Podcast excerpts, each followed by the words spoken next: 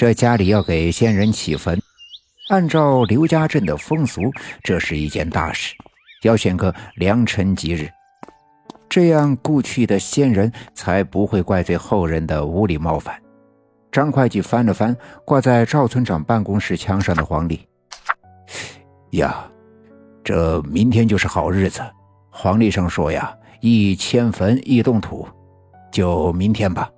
日子既然定下来了，我爸爸便赶紧跟老郑商量。老郑自然是没得说，便又找了几个年轻力壮、跟我爸爸关系不错的小分队员，大家伙自然都愿意帮忙。我爸爸便赶紧去置办明天的应用之物，忙活了一整天，总算把一切都置办齐全，就等着明天天一亮就带着人去北山坡起坟。晚饭的时候，我爸爸喝了两盅白酒，忙活了一天，实在是累坏了，喝点白酒解解乏，吃完就去屋子里睡觉了。天黑以后，我在西屋里陪爷爷待了一会儿。便也去东屋睡觉了，可能是这阵子的事情太多，心情烦乱，做了一晚上的梦。这梦做的乱七八糟，毫无逻辑。一会儿是一群人骑着高头大马在一片山林中狂奔，一会儿是一片一望无际的田地，地里的玉米长得茂盛，叶子绿得发黑发亮。一阵风吹来，沙沙的作响。我好像是站在一个高高的土坡的上面，看着眼前的一片玉米地。突然，一头凶恶的野狼从玉米地里跑了出来，三窜两跳的跑上我站着的土坡。我以为它是来咬我的，可没想到他纵身一跃，变成了一只乌鸦，在我头顶嘎嘎嘎的盘旋了一阵子，就飞走了。我又梦到了一场大雨。浇的地面上汪起了水，水面上咕嘟嘟的冒着泡泡。突然，刮起了一阵寒冷的风，地面上的水迅速的结冰，像极了血蛇藤那次施法给刘家镇下了一场二月冰雨的情形一样，把整个刘家镇冰封了起来。地面光亮平整，像是一面镜子。可没多久，冰面上。噼里咔啦的裂开了缝，从缝隙中长出了一根又一根干枯的枝条，它们迅速的生长分叉，它们趴在地面上向前蔓延，很快就将整个刘家镇包裹在其中。以往我做出奇怪的梦，总是会预兆着什么，可今晚的梦实在是太杂乱了，从中完全找不到任何的逻辑。我知道，可能是自己的神经太过紧张，才做出这样离奇古怪的梦，便没在意。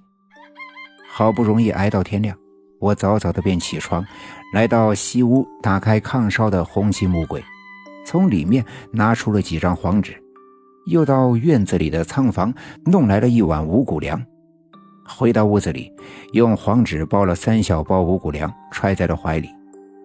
妈妈找出了我奶奶下葬的时候全家人穿的孝衣。我爷爷呀是太姥姥的女婿，我的爸妈是外孙和外孙媳，我呀算是重孙了。孝衣上都要根据辈分的不同，分别的缝上红布条和黄布条。爸爸到院子南面的核桃里折了几根柳树枝。这时候，老郑带人来到了我家门口。原本算上赵村长和张会计，我爸爸也只找了不到十个人。可其他的小分队员听说了，都主动前来帮忙，还有一些热心的村民，门口聚集了几十人。我爸爸看了十分的感动，家里出了事情，有这么多人主动前来帮忙，平日里为村里人操心办事的也都值得了。当然，我爸爸心里也明白。还有一些人是因为感念我奶奶生前的恩德，总想找机会为我们家来做点事儿，算是报答。